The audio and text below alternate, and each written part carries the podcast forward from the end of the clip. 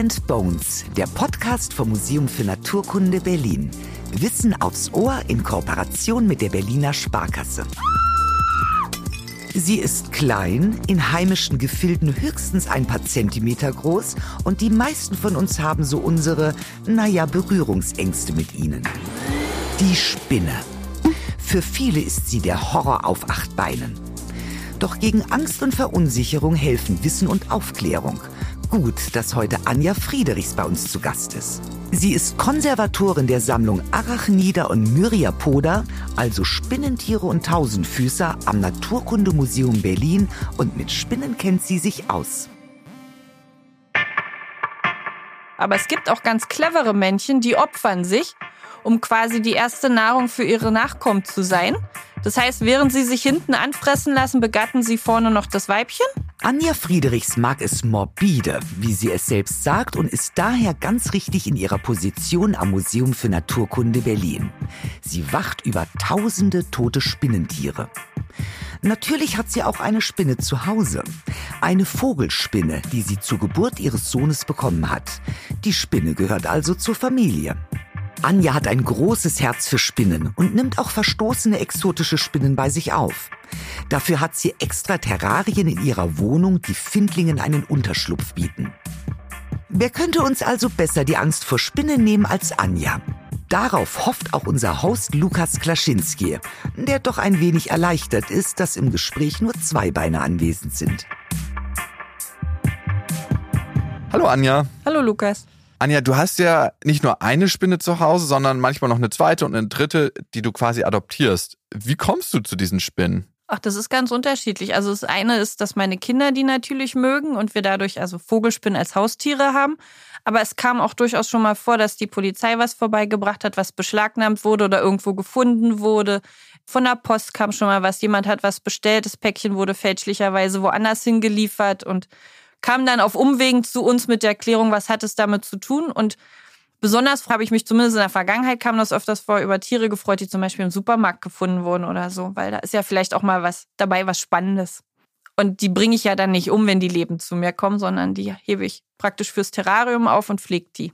Wie lange bleiben die Spinnen denn eigentlich bei dir, wenn die zu dir gebracht werden? Das kommt auf die Spinnenart drauf an, ob die vielleicht für jemanden, der in Berlin forscht, interessant sein könnte. Es gibt ja so den einen oder anderen Forscher an der Universität, dann würde ich die auch weitergeben, wenn ich weiß, dass der gerade da Interesse hat. Ansonsten natürlich bei mir, bis sie im schlimmsten Falle versterben. Also altersbedingt versterben, ne? Und dann wandern sie wieder zurück in die Sammlung. Wie kommt's eigentlich, dass du keine Angst vor Spinnen hast? War das schon immer so? Und Menschen haben ja in der Regel Angst vor Spinnen. Warum eigentlich? Das ist erlernte Angst. Also viele lernen das, indem sie irgendwen in jungen Jahren sehen, der kreicht, sei es die Kindergärtnerin, die Oma. Jeder kennt in der Familie irgendwen, der so Spinnen überhaupt nicht leiden kann und schreit und sagt, mach mal weg, mach mal weg oder so, ne? Oder gleich hektisch den Staubsauger holt und die aufsaugt und am besten noch den Staubsauger gleich rausstellt und einen neuen kauft. Also gibt's ja alles, ne? Was heißt Angst? Also ich habe schon Respekt auch vor den Tieren. Ne? Es gibt ja auch giftige Arten durchaus, mit denen ich manchmal zu tun habe, aber es ist keine Angst es ist eher auch so ein bisschen Faszination, weil ich so viel weiß. Apropos Wissen. Spinnen gehören zu den Spinnentieren. Was sie von den Insekten unterscheidet? Spinnen haben acht Beine, Insekten sechs. Außerdem ist ihr Körper zweigliedrig, Vorderleib und Hinterleib. Zu den Spinnentieren gehören noch Weberknechte, Milben, Skorpione und Pseudoskorpione. Und von denen gibt es in der Sammlung des Naturkundemuseums an die 250.000 Objekte. Mit dieser beachtlichen Größe ist sie sogar eine der größten ihrer Art in ganz Europa. Anja, du bist ja seit über 13 Jahren für die Sammlung Arachnida und Myriapoda verantwortlich. Was machst du da eigentlich mit diesen tausenden Objekten? Bin seit 2007 festangestellt in den Sammlungen. Ich habe davor schon in der Sammlung gearbeitet, aber in einem Projekt, und zwar im Datenbankerfassungsprojekt. Das heißt, wir versuchen seitdem ich quasi angefangen habe, das war 2003, erstmal aufzulisten, was steht da alles in den ganzen Räumen. Nicht nur in meiner Sammlung, sondern generell im Haus. Ich habe also angefangen aufzulisten, was ist in den einzelnen Gläsern drinne, wie viele Tiere, welche Arten und man versucht dann herauszufinden, Fundorte etc. Das ist der eine Teil der Arbeit. Und der andere ist natürlich alles zu erhalten, mindestens in dem Zustand, wo es jetzt ist, wenn möglich natürlich auch zu verbessern. Man muss sich vorstellen, die Flüssigkeiten verdunsten, kennt man vielleicht von zu Hause, wenn man so eine Flasche halb offen stehen lassen hat im Sommer. Da verschwindet schon mal ganz schnell die Flüssigkeit. So ist das natürlich in den Sammlungen auch. Und mittlerweile haben wir natürlich wunderschönen Neubau für die Alkoholsammlung, aber früher in den alten Räumlichkeiten war das halt eine Mammutaufgabe, das immer in einem guten Zustand zu halten. Also die Arbeit ist so zweigeteilt. Arachnida, woher kommt der Name? Also es gibt ja in der griechischen Mythologie die Geschichte der Arachne, der Weberin, die dann zur Spinne wurde und daher kommt der Name. Daher leitet sich ab, weil die Spinnen, also die echten Spinnen, so Fäden herstellen, also die Spinnseide, die man kennt und daraus die Netze weben und daher kommt der Name. Und Myriapoda heißt viele Füße? Also kann man so frei übersetzen, viele Füße, tausend Füßer, ne? Also das heißt, früher hat man das nicht so gut zählen können oder die meisten Menschen nicht so zählen können und haben gesagt, das sind Tiere mit vielen Füßen, weil sich niemand die Mühe gemacht hat, tatsächlich immer die einzelnen zu zählen. Es gibt ja welche mit 700 und schieß mich tot Paaren an Füßen. Wirklich? Ja. Aber es gibt keinen wirklichen Tausendfüßler. Nein, es gibt keinen mit 1000 und es gibt auch bei den 100 Füßern keinen mit 100. Es gibt 98 und 102 und 104, aber soweit ich weiß, mit 100 eben auch nicht. Es hört sich so ein bisschen danach an, wenn man eure Arbeit in der Sammlung hört, dass sie irgendwann vielleicht mal beendet sein könnte, also getan sein könnte. Aber gibt es denn auch immer wieder Sachen, die neue Arbeit bereiten oder ist man fertig und muss dann wieder von vorn anfangen, wie beim Eiffelturm? Äh, das kommt auf die Aufgabe drauf an. Beim Alkoholauffüllen zum Beispiel ist es so, dass ich das alle zwei Jahre in der kompletten Sammlung einmal kontrolliere und auffülle, weil in der Zwischenzeit vielleicht was verloren gegangen ist. Das muss man also regelmäßig machen. Man muss aber auch die Gläser im Blick haben. Also diese Gläser sind nicht unendlich haltbar. Die können halt im Laufe der Jahrzehnte auch kaputt gehen, spröde werden. Vielleicht hat der ein oder andere schon mal gesehen, dass wir auch Twist-off-Gläser nehmen, also die berühmten Marmeladen- und Gurkengläser die Deckel sind nicht für die Ewigkeit geschaffen. Ne? Man kennt es, man macht die einmal auf und dann entsorgt man sie und wir benutzen sie quasi andersrum. Wir machen sie zu und hoffen, dass es möglichst lange hält. Aber die muss man halt kontrollieren. In Zusammenwirkung mit dem Alkohol da drin reagieren die und die können kaputt gehen. Also das ist quasi ein immerwährender Prozess von Kontrolle und Verbesserung. Und natürlich auch die Arten alle finden in den Gläsern. Dazu gehört ja auch Fundorte recherchieren. Es gibt so Fundorte, da steht sowas da wie links vom Gletscher. Ja, mein Gott, wo war bitte links vom Gletscher? Der Mensch, der das gesammelt hat, der wusste in dem Moment, wo er war. Für ihn war das logisch. Für mich 150 Jahre später ist es total schwierig herauszufinden, an welchem Gletscher stand er, welcher Tag war das, wo ist links gewesen für ihn, um den Fundort genau festzulegen. Und dann kommen ja die Wünsche der Wissenschaftlerinnen und Wissenschaftler, die ständig neue Fragen haben, die ich ja vielleicht noch nie bedacht habe selber, aber dann auch herausfinden muss für die Forschung. Wie gehst du da vor, wenn es um so einen Fundort geht? Also, wenn da steht links vom Gletscher, was sind da deine Schritte? Na, wenn ich Glück habe, dann ist mir der Sammler ja schon bekannt von anderen Objekten. Dann weiß ich das oder der ist dem Haus bekannt. Wir haben ja auch untereinander tauschen wir uns ja aus. Ne? Es gibt die historische Arbeitsstelle, wo auch Tagebücher aufgehoben werden, Korrespondenzen von den Leuten. Dann versuche ich halt herauszufinden, ob ich das in irgendeiner Art und Weise eingrenzen kann. Vielleicht auf eine bestimmte Sammelreise dass ich herausfinden kann, wann der vielleicht wo war, ob da auch ein Gletscher tatsächlich zur damaligen Zeit existiert hat, weil es heißt ja nicht, dass der Gletscher heute noch da ist. Das heißt, es ist wirklich Recherche und manchmal brauche ich sehr lange für so einen Fundort. Also die letzte Recherche waren jetzt knapp 15 Jahre mal für einen Fundort, wo ich es auch sagen kann. Da ist jetzt das Urheberrecht für das Buch gefallen. Jemand hat es dann Gott sei Dank eingescannt und dann habe ich einen Fundort in Litauen tatsächlich jetzt endlich mal gefunden, den ich seit 15 wow. Jahren suche. Und was ist das für ein Erlebnis, wenn man das tatsächlich nach 15 Jahren findet? Was ist das für ein Gefühl? Ich glaube, wie so ein Sechser am Lotto. Das mögen sich andere nicht vorstellen können, aber man freut sich so wirklich ein Loch im Bauch, dass man endlich weiß, ich kann das zuordnen, ich weiß, wo es hingehört, ich kann das der Wissenschaft mitteilen, die können das wiederum verwenden. Das ist schon ein schönes Gefühl. Und auch der Dank der Leute dann, ne, den man bekommt. Und was für Puzzleteile haben da gefehlt? Also, dass das letzten Endes sich alles gefügt hat? Vielleicht kannst du mich da mal ein bisschen in den Prozess mit reinnehmen. Na, Fundorte von damals haben vielleicht einen Namen bekommen, der heute gar nicht mehr existiert. Das Land hat vielleicht die Zugehörigkeit oder der Fundort die Länderzugehörigkeit mehrmals gewechselt, vielleicht die Landessprache gewechselt. Das waren vielleicht auch Kolonien, wo ganz viel umgeändert wurde. Einfach nachdem es keine Kolonie mehr wurde, wurden bestimmte Namen einfach, ich sag mal auf gut Deutsch, platt gemacht und geändert, um das so ein Stück weit auszulöschen. Und es ist dann unwahrscheinlich schwierig zu recherchieren, bestimmte Dinge zu finden. Oder es war ein kleines Gehöft, einfach irgendwo im Nirgendwo, was heute ja gar nicht mehr existiert. Bei dem Fundort, den ich so lange gesucht habe, handelt es sich um ein Moor. Das gibt's gar nicht mehr. Das war damals Moor, ein ganz bekanntes Moor, das hat einen deutschen Namen bekommen. Das hat mittlerweile natürlich keinen deutschen Namen mehr in Litauen. Und dann ist es schwierig, das herauszufinden. Wenn es keine Literatur weitergibt, keine Beschreibung, vielleicht war es auch umgangssprachlich nur so benannt und ist in keinem Atlas zu finden. Aber wow. das macht es auch spannend. Das klingt richtig nach Forschungsarbeit, also ja. wirklich. Was ich mich manchmal frage, und ich beobachte es auch auf der Fensterbank zum Beispiel oder habe es als Kind mal auf der Fensterbank bei mir beobachtet. Wenn eine Spinne stirbt, dann wellen sich ja eigentlich so die Beine nach innen. Ja. Was macht ihr mit den Präparaten, beziehungsweise wie macht ihr das, dass das mit den Präparaten nicht passiert? Na, das passiert natürlich immer, wenn eine Spinne stirbt. Ne? Und wir müssen dann halt sehr schnell sein, bevor sogenannte Verwesungsprozesse einsetzen. Das heißt, entweder müssen wir die Spinne sehr schnell in die Kühlung bringen oder in ein Aufbewahrungsmedium, zum Beispiel Alkohol. Je nachdem, wie groß sie ist, geht das recht zügig. Bei Vogelspinnen dauert das natürlich ewig. Ne? Da muss man halt andere Methoden nutzen.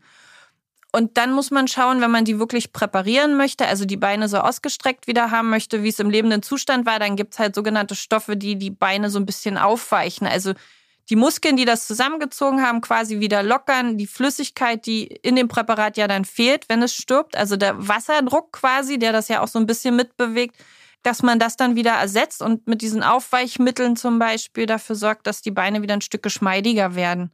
Und dass man die dann in Form bringt und dann quasi wieder trocknet. Und dann verbleibt das in der Form. Um es mal jetzt ganz einfach zu erklären. Warum ziehen die sich überhaupt so zusammen, die Beine? Die Spinnenmuskeln haben zum einen die Angewohnheit, dass man sie nur zusammenziehen kann. Das heißt, wenn die Spinne also stirbt und der Druck in den Muskeln, so wie wir das bei uns ja auch beim Menschen hätten, wenn der stirbt, der erschlafft ja quasi erstmal, erschlaffen die quasi auch und die Beine gehen quasi wieder in die Ausgangsposition zurück also klappen wieder zusammen. Und zum anderen natürlich, wenn alles stirbt, auch der Flüssigkeitstransport in dem Tier kommt ja komplett zum Erliegen. Also das, was da für Druckausgleich sorgt. Und damit ziehen die sich einfach schlicht und ergreifend unter den Körper. Es gibt aber auch die Möglichkeit durchaus, dass die Tiere unter Wassermangel leiden und dann ziehen die sich auch so zusammen. Dann ziehen die die Beine unter den Körper. Wenn ihr die jetzt konserviert, die Spinnen, mhm. was ist die beste Art der Konservierung? Wenn wir sie für die Forschung nutzen wollen, ein Flüssigpräparat, also quasi ein Alkohol. Das ist kein reiner Alkohol, das ist ein Gewisch mit destilliertem Wasser und einem Vergällungsmittel, dass man den Alkohol halt auch nicht trinkt. Ne, wie das schon in früheren Zeiten mal vorkam. Formalin wird ja manchmal auch noch benutzt, so für Schaupräparate. Und wenn man halt wirklich ein schönes Schaupräparat haben will, gerade auch für die Ausstellung, dann macht man Trockenpräparate, so wie man das von Insekten kennt, so genadelt in Kästen. Und was ich jetzt in letzter Zeit noch angefangen habe, so in Gießharz einzubetten, kennt man vielleicht von Schlüsselanhängern manchmal, dass man so Tiere in Schlüsselanhängern kaufen kann. Sowas in der Art quasi auch zur Präsentation, weil dann hat man die Spinne zwar in der Hand, aber irgendwie doch nicht, weil noch was außenrum ist. Das nimmt so ein bisschen die Hemmschwelle. Und wenn doch mal so ein Beinchen abbricht von der Spinne oder das Tier halb auseinanderfällt, schmeißt ihr die Spinne dann weg oder präpariert ihr die trotzdem? Wir schmeißen das nicht weg. Also erst recht nicht, wenn es für die Forschungssammlung ist und ein wichtiges Tier ist. Dann wird das halt quasi in den Einzelteilen aufgehoben. Und wenn es bei einem Trockenpräparat mal ein Bein quasi abbricht, kann man das mit sogenannten Insektenleim auch wieder ranpräparieren. Also man kann das so wieder ranmachen, dass das ein Laie nicht sieht. Das ist ja die Kunst der Präparation. Was ist denn Insektenleim? Das ist ein spezieller Klebstoff, den man nehmen kann, eben in der Präparation, um so Tiere mit bestimmten Eigenschaften wieder quasi die Teile anzukleben, also Beine zum Beispiel. Der ist farblos, den sieht man nicht, der glänzt auch nicht, wenn der hinterher drauf ist. Ne? So ein Leimtropf, den man so von dem Leim, den man zu Hause benutzt, dem flüssigen, sieht man ja hinterher. Ne? Das glänzt so.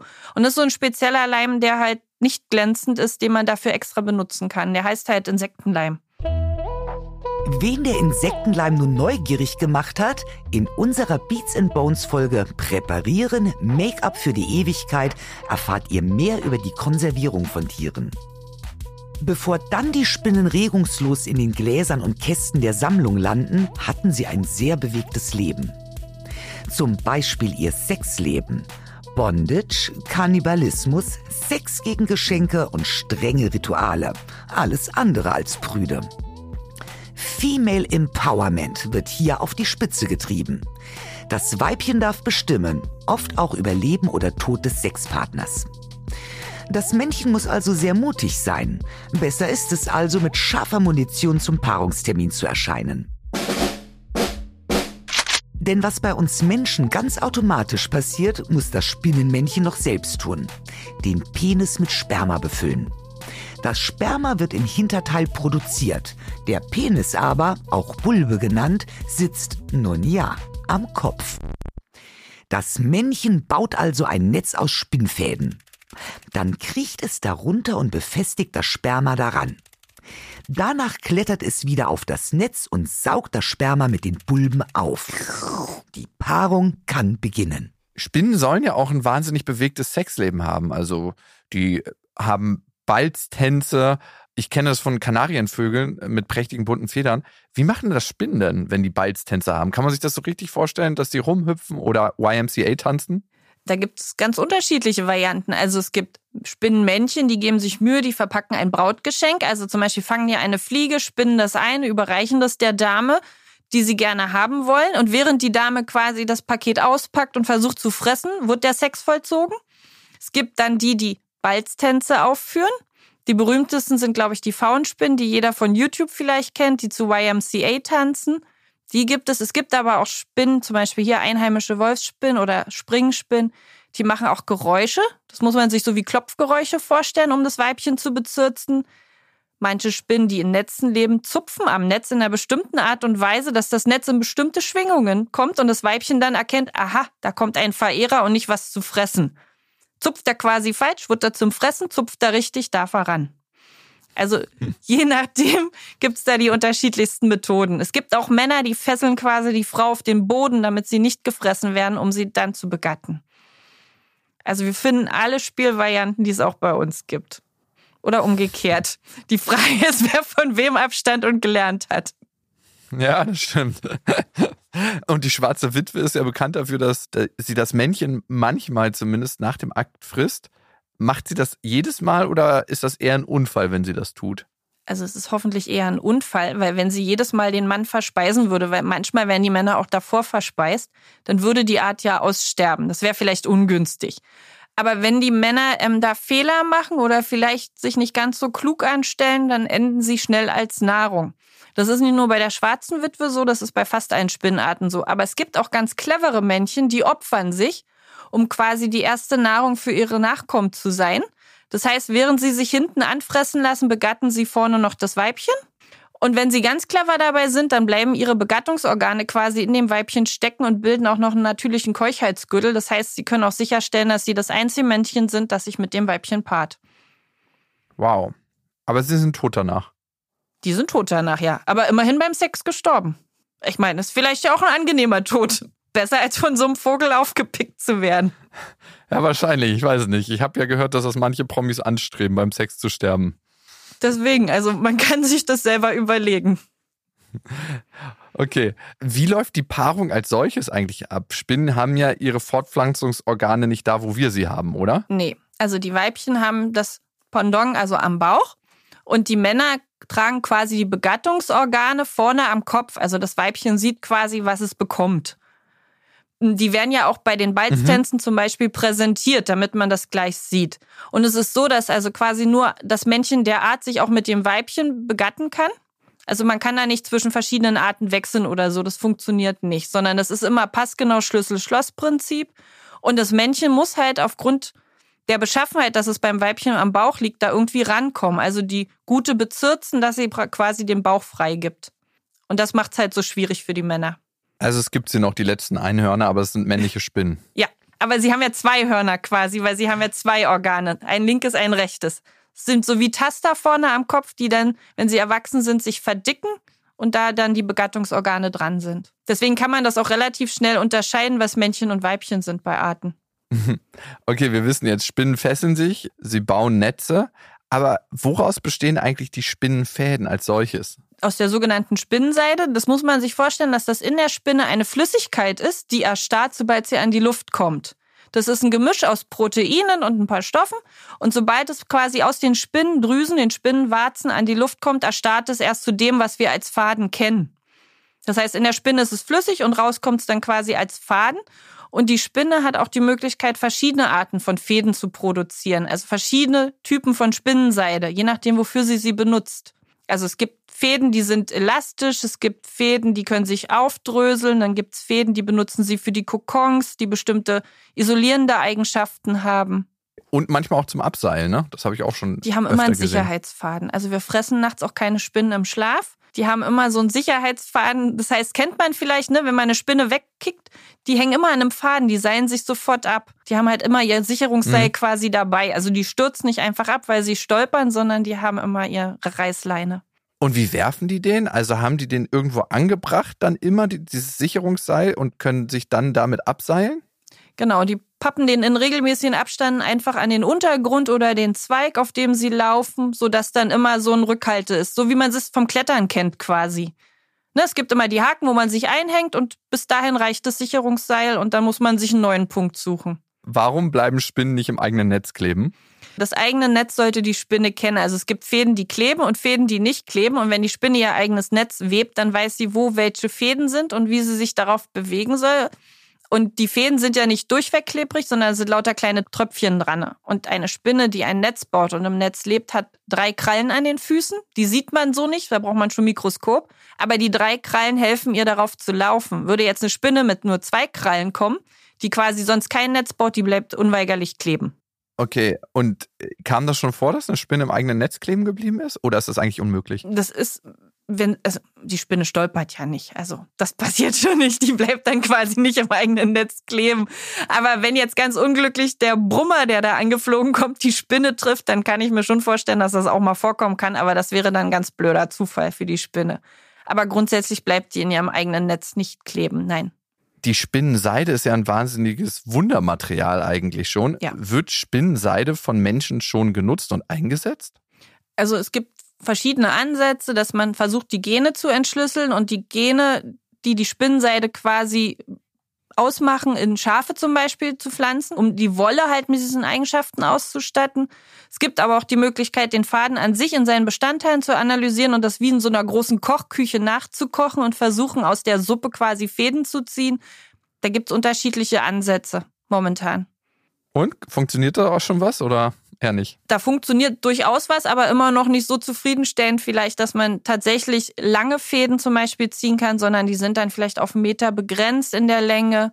Ne, man möchte ja gerne bestimmte Sachen vielleicht draus stricken, wie zum Beispiel Schutzwesten oder so, weil die Seide mhm. ist ja sehr leicht, aber gleichzeitig würde sie halt auch einen Schuss, ein Projektil zurückhalten. Da braucht man ja lange Fäden für. Und dann vielleicht der Versuch, das über Schafswolle hinzubekommen, dass die Eigenschaften auf die Wollfäden, also die Haare der Schafe übergehen und dann daraus was gestrickt werden kann. Boah, stelle ich mir gruselig vor, so ein Spider-Man-Schaf, ne? Ja, also Genetik hat ja immer so einen Touch, ne? Von, oh Gott, und muss das sein und pfuschen wir da nicht irgendwem ins Handwerk, ne? Also man muss da immer schauen, Nutzen abwiegen, Sicherlich hat jeder seine Meinung dazu, aber so eine Schutzweste, die wirklich hilft und schützt, ist ja auch was Sinnvolles, ne? Das stimmt. Und so ein Spider-Man-Schaf oder Spider-Woman-Schaf auch. Ob das das Schaf selber schützt oder so, das weiß ich gar nicht. Aber ich weiß, dass wenn man so Westen produzieren, die sind natürlich viel, viel leichter als die schweren Dinger, die jetzt getragen werden, ne? wo so Metallplatten eingearbeitet sind und so. Und das ist für die Leute vielleicht auch viel besser. Und die sind ja nicht nur schusssicher, sondern unter Umständen auch stichsicher, was ja die jetzigen Schutzwesten nicht immer hergeben. Und was vielleicht auch noch spannend ist, wenn man in die Medizin ein bisschen schaut, man kann so Spinnenfäden nehmen und anhand von kaputten Nerven entlanglegen. Und wenn man etwas Glück haben, richten sich die Nervenzellen an den Fäden, die dann in der Wunde liegen, aus und wachsen an denen wieder entlang. Weil der Stoff ist ja so körperähnlich aufgebaut und wird dann absorbiert und dann kann der Nerv sich regenerieren ein Stück weit. Ah, okay. Das wäre ja ein Wahnsinn, wenn jetzt Nerven beschädigt sind, gerade bei querschnittsgelähmten Menschen, genau. dass sie vielleicht wieder was spüren in den Fingern oder auch womöglich die Hände oder Gliedmaßen wieder bewegen können. Also ist ferne Zukunftsmusik, aber dahin kann es gehen und das sind ja körpereigene Stoffe quasi, ne? Man kann es auch bei Brandwunden benutzen, dass man das vorsichtig über die verbrannte Haut legt, weil das sind ja körpereigene Stoffe, die quasi aufgenommen werden und nichts Künstliches, was man hinzuführt, sodass der Körper das auch nicht so abstößt. Wow, das macht mir jetzt auf jeden Fall mehr Respekt vor dem Spinnennetz. Also ich finde es schon super schön, das zu sehen, wenn man in der Natur unterwegs ist und man so einen Morgentau da dran sieht dann denke ich mir manchmal, was für ein Wunder wurde da geschaffen. Und manche mhm. Spinnen spinnen ja jeden Tag ihr Netz neu. Ja. Wie ist das, wenn man das in der Wohnung hat? Da habe ich jetzt direkt ein schlechtes Gewissen, das wegzumachen. Machst du es weg oder lässt du es hängen? Also wenn ich das Netz sehe, sieht das auch die Fliege, dann hat das quasi für die Spinne nicht mehr so viel Nutzen. Sinn und Zweck ist ja, wenn man das Netz früh spannt oder die Spinne das baut, dass das noch nicht mit Staub zum Beispiel vollgehangen ist und so. Weil dann nutzt es was, dann kann es die Fliege oder die Mücke oder was immer noch aufhalten. Aber sobald das mit Staub besetzt ist und man das oben in der Zimmerecke sieht, ist es in der Regel so, dass es dafür nicht mehr dient, weil dann sehen es auch die Insekten und fliegen quasi außen rum. Das heißt, man kann das auch wegmachen dann. Dass nicht jede männliche Spinne nach dem sexuellen Akt gefressen wird, wissen wir bereits. Aber was ist eigentlich mit den ganzen anderen Mythen? Die berühmte Spinne aus der Yucca-Palme, die einen Menschen durch einen Biss töten kann. Spinnen, die Eier unter unsere Haut legen. Oder dass wir sieben Spinnen jährlich im Schlaf verschlucken? Das ist jetzt ein persönliches Erlebnis und ich weiß nicht, ob das übertragbar ist. Ich war mal zelten, als ich sieben oder acht war und ich bin in der Nacht schreiend aufgewacht, weil ein Insekt in mein Ohr reingekrabbelt ist. Und es ist immer tiefer und tiefer reingekrabbelt. Ich, es hat dann wahrscheinlich Panik gekriegt, also sofern Insekten Panik bekommen können. Und ich natürlich auch. Ich habe angefangen zu schreien. Und dann kam mein Vater an, der, ist, der hat neben mir im Zelt geschlafen und hat mein Ohr genommen und daran gesaugt und hat so, so ein Geräusch gemacht. Und dann war wirklich das Insekt wieder draußen. Und er meinte, ja, es war ein Insekt da drin. Es war ein super unangenehmes Gefühl. Und seitdem habe ich immer Panik, dass irgendwas in meine Ohr und, oder in meinen Mund reinkriegt. Und es soll ja auch passieren. Siebenmal im Jahr verschlucken wir Spinnen. Ist das ein Mythos? So wie das da erzählt wird, ist es ein Mythos. Also es kann durchaus mal vorkommen, dass etwas versucht, ins Ohr zu krabbeln. Aber da haben wir ja den berühmten Ohrenschmalz, der schon mal verhindert, dass die Tiere unter Umständen sehr weit reinkrabbeln. Die bleiben da genauso drinnen hängen das heißt, die kommen aber also auch dann nicht mehr raus. nee, nicht also sieht vielleicht nicht ästhetisch aus, aber er hat seine Funktion. Aber wenn die Tiere darin kleben bleiben, dann merken wir dieses Krabbeln natürlich am Trommelfell. Das ist unangenehm, ja. aber das kann man rausspüren, man kann zum Arzt gehen, das rausholen. Also da passiert nichts. Sie können auch nicht durch das Trommelfell in den Kopf krabbeln oder so. Das sind alles Geschichten. Aber tatsächlich kriecht manchmal was ins Ohr oder wenn man Fahrrad fährt, hat man mal die Spinne im Mund. Aber nicht, weil die Spinne in den Mund wollte, sondern weil man fährt und die lässt sich gerade mit dem Spinnenfaden von A nach B fliegen. Und dann kreuzen sich Wege und dann passiert es. Aber es ist nicht so, dass wenn man im Bett liegt, schnarcht, Mund offen hat, dass eine von der Decke fällt, weil sie gestolpert ist. Weil auch da spielt wieder der Sicherungsfaden eine Rolle. Die stürzt nicht einfach von der Decke in unseren Mund. Und unsere Atemfrequenz oder unser Atem ist ja für die Spinne auch eher so ein, oh, da ist was, was mich vielleicht fressen will. Die hält halt auch Abstand, ne? Das sind keine Selbstmörder, mhm. also die sich dann da opfern und in den Mund stürzen, nur um irgendeinen Mythos zu erfüllen. Aber man erzählt das gerne, ja. Und die legen jetzt auch keine Eier unter die Haut oder so? Nee, können die ja nicht. Also womit denn? Wie sollen die denn unter die Haut kommen? Die haben ja weder so einen Stechapparat, womit sie unter die Haut stechen können und die Eier legen können oder irgendwas. Es gibt natürlich Milben wie die Kretzmilben, das kennt glaube ich jeder. Die leben unter der Haut, die bauen da ihre Gänge und das sind Spinnentiere. Aber die echten Spinnen können das nicht. Das sind alles Geschichten, die immer wieder aufkommen, existieren, die man im Internet nachlesen kann, aber daran ist nichts. Also echte Spinnen können keine Eier unter die Haut legen. Okay. Gut, wo wir schon bei Urban Legends sind und so Gerüchte, die dafür sorgen, dass wir vor Spinnen Angst haben. Können Spinnen in Juckerpalmen oder in Bananenstauden mitreisen und dann haben wir die auf einmal in der Wohnung, wenn wir uns so eine Pflanze kaufen? Also das war früher durchaus möglich, weil einfach die Transporte zum einen nicht kontrolliert wurden, zum anderen das keinen interessiert hat, ob da was mitfuhr oder nicht. Heute achtet man ja sehr stark darauf, dass Tiere nicht verschleppt werden, dass die nicht auf andere Kontinente verbracht werden, weil man weiß, dass das unter Umständen großen Schaden verursachen kann, sodass Transporte zum einen kontrolliert werden. Die sind heute sehr gekühlt, die werden mit Stickstoff begast, also es bekommt auch den Tier nicht, die brauchen genauso wie wir Sauerstoff und dann wird einfach der Sauerstoff entzogen, mit Stickstoff begast und dann überleben die das in der Regel auch nicht auch die Kühlung nicht. Ne? Wenn das tropische Tiere sind, für die ist Kälte dann Gift. Und man versucht damit zu verhindern, dass quasi Tiere verbracht werden, quer über den Ozean, wo auch immer hin. Weil es könnte durchaus sein, dass sie sicher, wie man das so kennt, von invasiven Arten dort ansiedeln und vielleicht die einheimische Tierwelt bedrohen. Was ich noch ein bisschen merkwürdig finde, ist, viele finden ja die Wolfsspinne, die bei uns heimisch ist, eklig. Die hat ja so schwarze, behaarte Beine. Aber den Weberknecht wieder okay. Was ist das Besondere am Weberknecht? Naja, der Weberknecht ist ja keine Spinne, ne? Also die sind alles Spinnentiere, weil die acht Beine haben. Aber ich erkläre den Kindern immer, das einfachste Unterscheidungsmerkmal ist, die echte Spinne hat zwei Kugeln, also zwei Körperhälften und der Weberknecht nur eine. Das kann man sich merken, das sieht jeder, das ist sofort zu erkennen. Dafür braucht man keine Lupe, kein gar nichts. Und dann sage ich immer, brauchst nicht kreischen, hat nur eine Kugel, ist ein Opa Langbein. Also ist keine Spinne. Die können halt auch keine Fäden produzieren, bauen keine Netze, haben zum Beispiel auch nur zwei Augen, die oben auf dem Rücken sind, was auch noch ganz lustig ist, während die Spinne ja sechs oder acht hat. Ne? Und ich glaube, mit einem Opa Langbein hat jeder als Kind mal irgendwann gespielt. Wenn wir schon bei Superlativen sind, vielleicht noch ein paar erfreuliche. Was ist die größte Spinne, die es gibt und wie groß ist sie? Worauf bezieht man Größe? Also es gibt ja die mit dem großen Körper und den etwas kürzeren Beinen. Ich sage mal der halbe Goldbräuler oder das halbe Hähnchen. Ne? Also es gibt die Goliath-Vogelspinne, wo der Körper halt so um die 30 Zentimeter werden kann mit Beinen dran. Es gibt aber auch Spinnen, gerade in Asien, die einen sehr kleinen Körper haben, die nur einen Durchmesser von zwei Zentimetern haben. Aber das linke Bein ist 30 Zentimeter und das rechte Bein ist 30 Zentimeter, womit wir bei 60 wären. Jetzt ist die Frage, was ist groß? Wow, beides ist groß. Zur Goliath-Spinne. Ist sie giftig? Alle Spinnen haben Gift. Das heißt aber nicht, dass es bei uns eine Wirkung zeigt. Und klar, die Goliath-Vogelspinne, die hat Giftklauen, die durch unsere Haut kommen, aber bei den meisten Spinnen sind die Giftklauen zu klein, um uns durch unsere Haut zu kommen. Und speziell jetzt diese große Goliath-Vogelspinne, in welchem Raum lebt die? Die ist in Südamerika heimisch. Könnte die uns töten?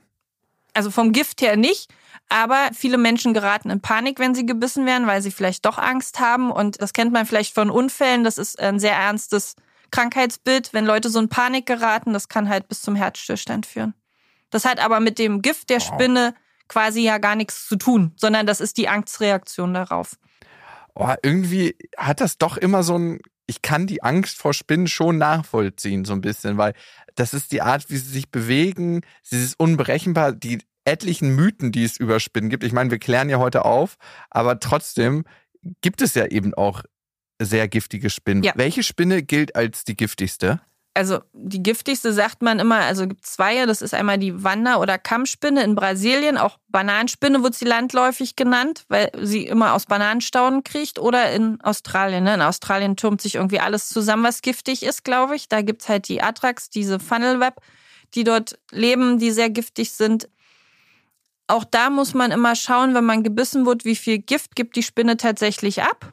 Droht sie nur oder beißt sie wirklich zu und verabreicht alles, dann sollte man auch schleunigst zum Arzt.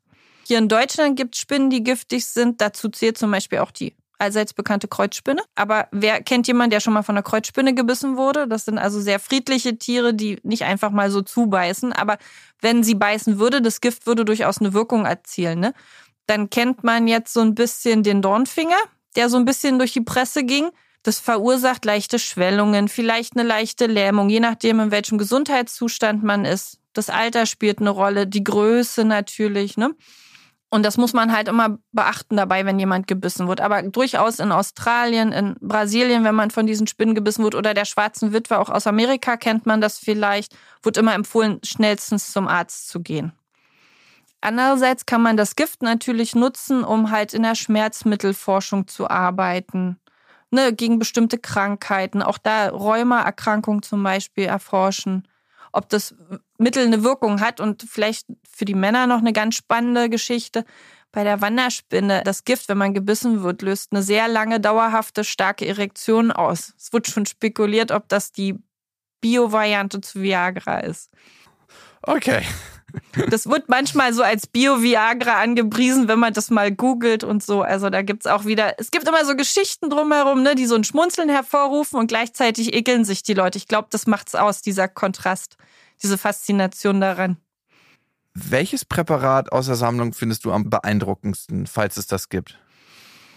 Also was mich persönlich mal so nachhaltig beeindruckt hat, ist, dass auch wenn das immer keiner glauben will, Zecken richtig hübsch sein können. Also Zecken in anderen Ländern können ja sehr farbig, sehr bunt sein und ich war extrem überrascht, weil Zecken waren für mich immer so braun, schwarz, oll, dick, blutsaugend und dann habe ich mal so welche aus Afrika bekommen, die wirklich ein sehr hübsches Muster hatten und das muss ich immer in jeder Führung zeigen und sagen, dass die auch total toll sein können. Klingt vielleicht nicht ganz so spektakulär, aber ich war total fasziniert davon dass selbst mein ja, meine eigenes so Vorurteile, die ich so habe, dann so aufgeräufelt wurden. Anja, wir sind fast durch mit dieser Podcast-Folge, aber vorher möchte ich mich nochmal bei unserem Kooperationspartner bedanken, der Berliner Sparkasse. Sie machen erst möglich, dass wir beide hier so nett über Spinnen reden können und uns austauschen können. Und Ihr, liebe Zuhörerinnen und Zuhörer, könnt über die sozialen Kanäle der Berliner Sparkasse uns Fragen zuschicken, also über den Instagram-Account zum Beispiel. Einfach per Direct Message und dann kommen die mit ein paar Spinnenfäden hier zu uns.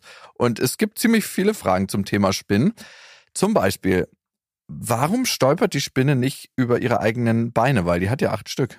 Also es gibt so ein Bewegungsmuster, was die haben, ne? Und die kann vielleicht auch mal ins Stolpern kommen, aber dann hat sie halt den Sicherheitsfaden. Die haben in der Regel so einen Sicherheitsfaden, das muss man sich wie beim Klettern vorstellen, den sie regelmäßig festmachen, sodass, wenn sie doch mal vielleicht stolpern sollte, an dem Faden hängt. Das kennt man vielleicht, wenn man sie von der Fensterbank schnipsen will oder wenn man zu nah an den Zweig kommt, dass sie sich sofort abseilen. Wie oft häutet sich denn eigentlich so eine Spinne und warum machen die das? Also Spinnen haben ja das sogenannte Exoskelett, also die Haut bildet quasi das Skelett nach. Und wenn sie wachsen will, muss sie das quasi wechseln. Das wächst nicht mit. Das ist wie so ein starres Korsett. Und gerade die Jungtiere wechseln die Haut mit jedem Schritt, den sie sich weiterentwickeln. Ähm, wenn die Tiere ausgewachsen sind, die Männchen häuten sich in der Regel nicht mehr, weil die leben auch nicht so lange. Die werden quasi nur noch für den Sex, für die Begattung gebraucht und versterben danach. Während zum Beispiel Weibchen, bei Vogelspinnen kennt man das gerade bis zu 20 Jahre alt werden, die häuten sich dann regelmäßig weiter und wachsen halt immer noch ein Stück. Aber würden sie sich nicht häuten, würden sie quasi nicht wachsen können. Und die meisten Spinnen haben ja acht Augen. Wozu brauchen die so viele Augen? Spinnen sind ja zum Teil freijagend. Ne? Also die hängen nicht nur in Netzen rum wie die Kreuzspinne, sondern wie die Wolfsspinne, die jagen ja frei. Die brauchen quasi so einen Rundumblick. Und die Augen sind so angeordnet, dass sie durch diesen Modus Jagd quasi alles sehen können, in alle Richtungen sehen können. Die sehen quasi acht Einzelbilder, die zu einem großen Bild zusammengesetzt werden, um halt Entfernung abschätzen zu können, Bewegung wahrzunehmen, Licht. Und als letzte Frage, gibt es einheimische Spinnen, die uns gefährlich werden könnten? Es gibt ein paar Spinnen, die es schaffen, mit ihren Giftklauen durch unsere Haut zu beißen. Dazu zählt halt die Kreuzspinne zum Beispiel. Aber ich glaube, ähm, die Wahrscheinlichkeit, dieses friedliche Tier dazu zu bringen, dass es beißt, also da muss man sich schon extrem viel Mühe geben. Es gibt natürlich den Dornfinger, der viel durch die Presse ging, der, wenn die Weibchen zum Beispiel ihren Kokon verteidigen, gerne so ein bisschen aggressiv auch reagiert, wenn man dem zu nahe kommt und beißen kann. Aber das verursacht natürlich Schmerzen so ein bisschen, ein bisschen so wie ein Wespenstich. Und natürlich Leute, die wie bei Bienen oder Wespen gegen das Gift allergisch sind. Das kann es auch bei Spinnengift geben. Ne? Bei denen passiert halt ein bisschen mehr. Bei den anderen ist halt eine Schwellung zu merken, Schmerzen. Aber im Grunde genommen verheilt das innerhalb weniger Stunden. Man kann vorsichtshalber zum Arzt gehen, das untersuchen lassen. Aber in der Regel wird halt geschaut, beobachtet und was gegen die Schmerzen gegeben.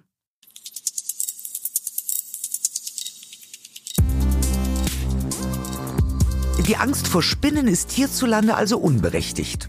Und überhaupt, sie ist ohnehin nur erlernt. Wie es um die Angst vor Schlangen steht und wie sie es schaffen, monatelang ohne Nahrung zu überleben, das finden wir in der nächsten Folge heraus. Zusammen mit Schlangenexperte Frederik Griesbaum. Wir freuen uns, wenn ihr uns weiterempfehlt. Bis zum nächsten Mal.